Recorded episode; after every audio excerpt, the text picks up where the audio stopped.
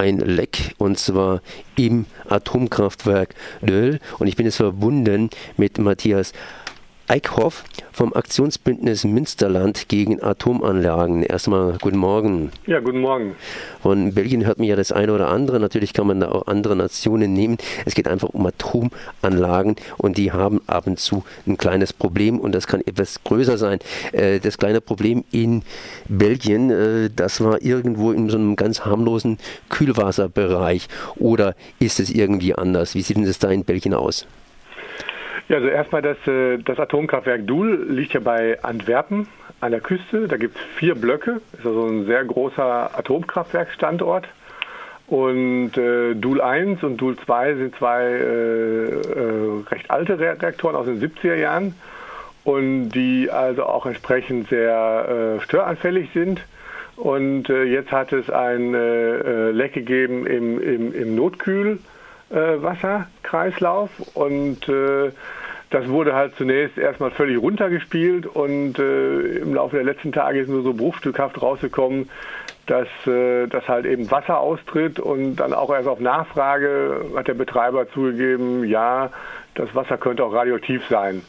Und äh, der Notkühlkreislauf ist natürlich sehr sensibel, weil er funktionieren muss im Fall, wenn es wirklich ernste Probleme gibt. Also da darf eigentlich überhaupt äh, da darf es überhaupt keine Probleme geben im Notkühlkreislauf, sonst steht er im Ernstfall nicht zur Verfügung. Notkühlkreislauf, äh, ist das unbedingt radioaktiv oder gibt es da verschiedene Abstufungen? Ähm, also der Betreiber hat jetzt gesagt, ja, das könnte doch äh, radioaktiv verseucht sein. Äh, nachdem äh, äh, am Wochenende es zunächst noch geheißen hatte, sei in Anführungsstrichen normales Wasser. Ähm, offensichtlich ist sich der Betreiber selbst nicht ganz sicher, was äh, da los ist.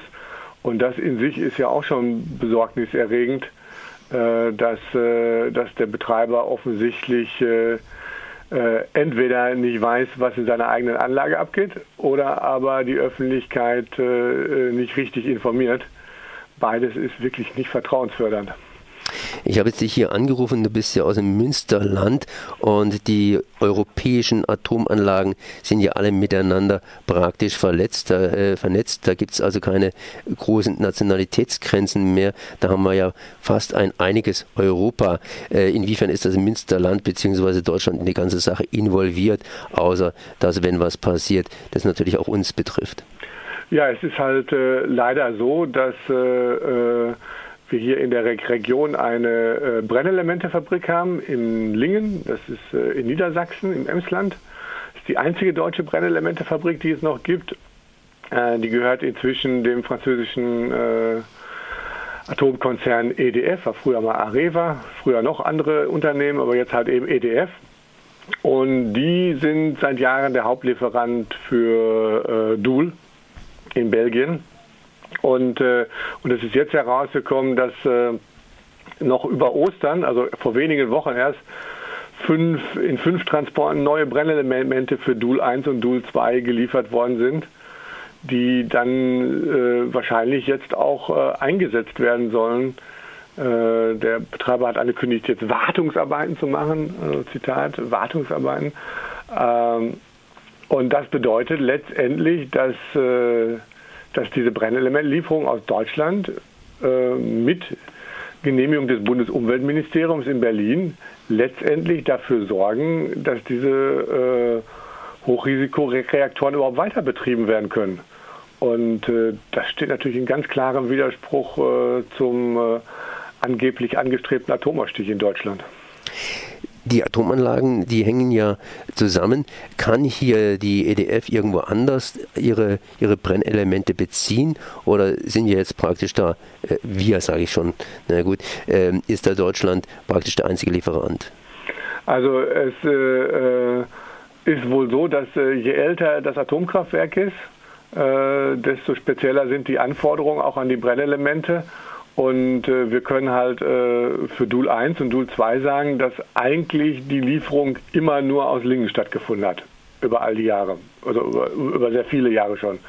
Und das lässt, äh, das lässt die Vermutung zu, dass zumindest die Reaktoren Dual 1 und Dual 2 von dieser Belieferung aus Lingen abhängig sind.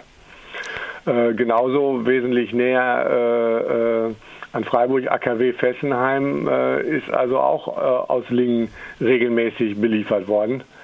Und äh, da beliefert letztendlich äh, eine deutsche Atomfabrik äh, alle möglichen Reaktoren im In- und Ausland und äh, auch solche Reaktoren, die vom Bundesumweltministerium als kritisch gesehen werden.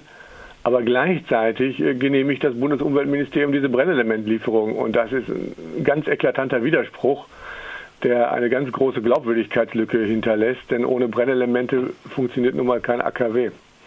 Ähm, was heißt hier deutsche, deutsche Atomanlage? Äh, die gehört ja jetzt im Grunde genommen der EDF, aber mhm. steht natürlich auf, sagen wir mal so, deutschem Grund und Boden. Und äh, die, äh, also ich denke jetzt an Lingen mhm. und natürlich hier Döll oder Döll, ähm, das, der steht auf belgischem Boden und Fessenheim natürlich ähm, auf französischem Boden. Äh, das ist äh, ja, das ist völlig richtig. Wie gesagt, die, äh, die Atomindustrie ist natürlich völlig korrekt, ist natürlich sehr international aufgestellt, sodass also der Standort nicht unbedingt mit den mit den Eigentumsverhältnissen übereinstimmt. Und also im Falle der Brennelementefabrik Lingen hat also der der Eigentümer recht oft gewechselt. Also das war mal Exxon Mobil, dann war auch mal Siemens dort. Ähm, jetzt halt eben halt EDF. Aber Fakt ist ja, dass äh, eigentlich ja bis äh, 2022 äh, in Deutschland äh, eigentlich Atomkraft äh, beendet werden soll, die Nutzung der Atomkraft. Und dazu gehört aus unserer Sicht natürlich ganz klar auch die Einstellung der Brennelementeproduktion und der Urananreichung. Das haben wir ja auch hier bei uns in der Region im Münsterland in Gronau. Und äh, das ist halt bislang vom Atomausstieg hier komplett ausge, ausgenommen. Und, äh, und man muss einfach immer wieder daran erinnern, es gibt keine neutralen Brennelemente-Exporte. Äh, die kommen in realen Atomkraftwerken äh, zum Einsatz, die auch halt eben reale Probleme haben und äh, auch reale Störfälle produzieren. Und äh, äh, solange das nicht eingestellt wird, diese Exporte, äh, wird äh, Deutschland keinen tatsächlichen Atomausstieg haben. Das muss man einfach auch ganz klar, ganz klar zur Kenntnis nehmen. Man könnte also sagen, praktisch, es geht, gibt nicht ein bisschen Atomausstieg, sondern entweder Atomausstieg oder wir stehen halt eben in irgendeiner Kette mit drin. Ja, ich meine, das ist, das ist doch ganz, äh, ganz offensichtlich. Also ich meine, äh, äh, es ist natürlich sehr wichtig, dass alle Atomkraftwerke in Deutschland endlich abgeschaltet werden und nach unserer Meinung nach müssten sie morgen abgeschaltet werden, beziehungsweise heute und nicht erst in, in vier Jahren. Aber wenn ich dann gleichzeitig und weiterhin Brennele, frische Brennelemente äh, an Atomkraftwerke wie Fessenheim, Cattenom, äh, Tihange und Doul liefere, dann, äh, dann äh, stellt das die guten Absichten doch ziemlich in Frage, weil äh, äh, äh die, äh, diese Atomkraftwerkstandorte sind jetzt wirklich auch nicht so weit entfernt und die Probleme an allen vier dieser großen Atomkraftwerkstandorte sind doch bestens bekannt. Und man fragt sich, was muss eigentlich noch passieren, bevor das Bundesumweltministerium da mal die Notbremse zieht. So, Matthias Eickhoff vom Aktionsbündnis Münsterland gegen Atomanlagen. Ich danke mal für dieses Gespräch.